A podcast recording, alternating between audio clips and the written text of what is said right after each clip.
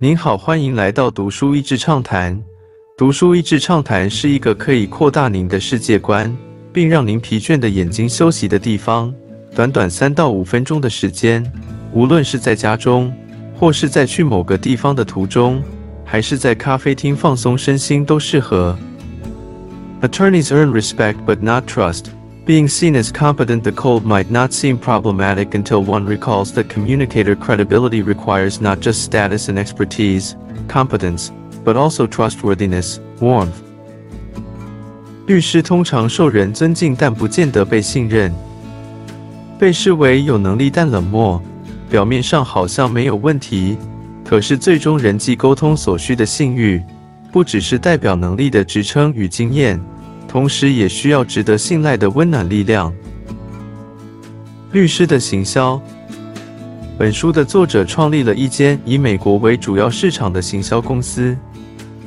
书中写道：“全美有超过一百三十万名职业律师，不但是在一个高度竞争的环境下争取案例和生意，同时也要面对一般人对律师可能会有的负面印象。而作者创立的公司。”专门协助律师以及事务所来打造他们的行销策略。读这本书像是用这个明确的行业来分享新媒体行销的思维和方式，相当有趣。从书中看，作者的公司从没有特定行业的行销公司，转型成专门协助律师以及事务所的行销公司，可以说是亲身示范如何思考自己的独特，并找出明确市场定位的最佳范例。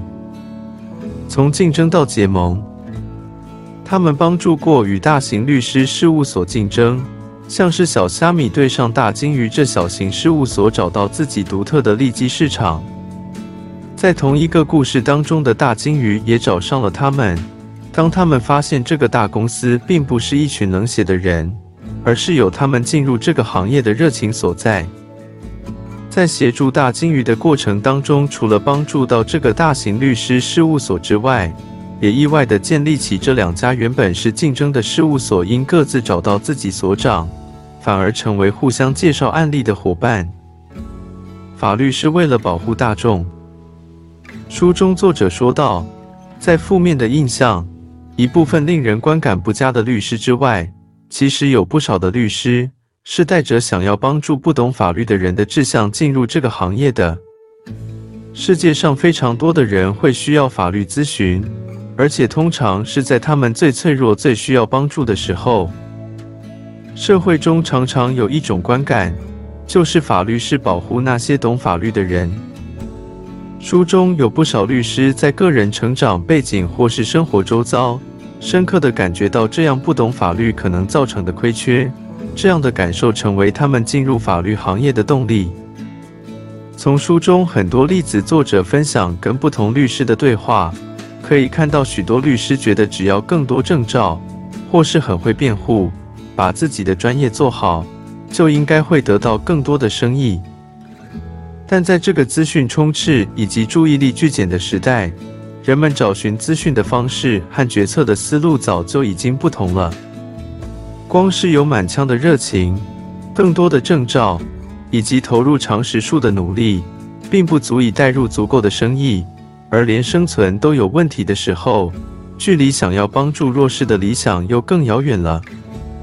其实这样的状况也适用在各种不同的行业当中，不论是工程师、设计师、开业医师，或是餐饮业者等等。书中有很多关于自身定位和如何讲故事的方式，在类似的书籍都可以看得到。我觉得读完让我很被提醒的一点，就是要保持一个开放的心胸，变化与终身学习。当发现自己光是有一技之长是不足的，或是专业能力很强却感觉怀才不遇，是否能够转换想法？愿意学习如何包装和行销自己呢？在变化快速的现代，毕业于哪个科系早就不能定义自己的未来。从某个角度会令人感到没有安全感，可是从另外一个角度来说，不也代表没有框框了吗？有人说，在二十一世纪最需要的是终身学习能力，我相信这是的。但我认为更重要的是一种随时可以把自己归零，当个好奇的学生的能力。世界上最强大的学习者就是孩子了，所以，我们是否能永远都像孩子那样，对不懂的事物带着好奇、探索，不害怕丢脸，不害怕看起来不懂，这样自由的去学新东西，应该会更享受、更轻松吧？今天的内容就到此为止了，十分感谢大家收听《读书益智畅谈》节目。如果对我们的内容感兴趣，欢迎浏览我们的网站 d a s h e a s y 点 net，或是关注我们的粉丝团“读书益智”，也可以分享给您的亲朋好友。欢迎继续关注我们下一期节目，下次见。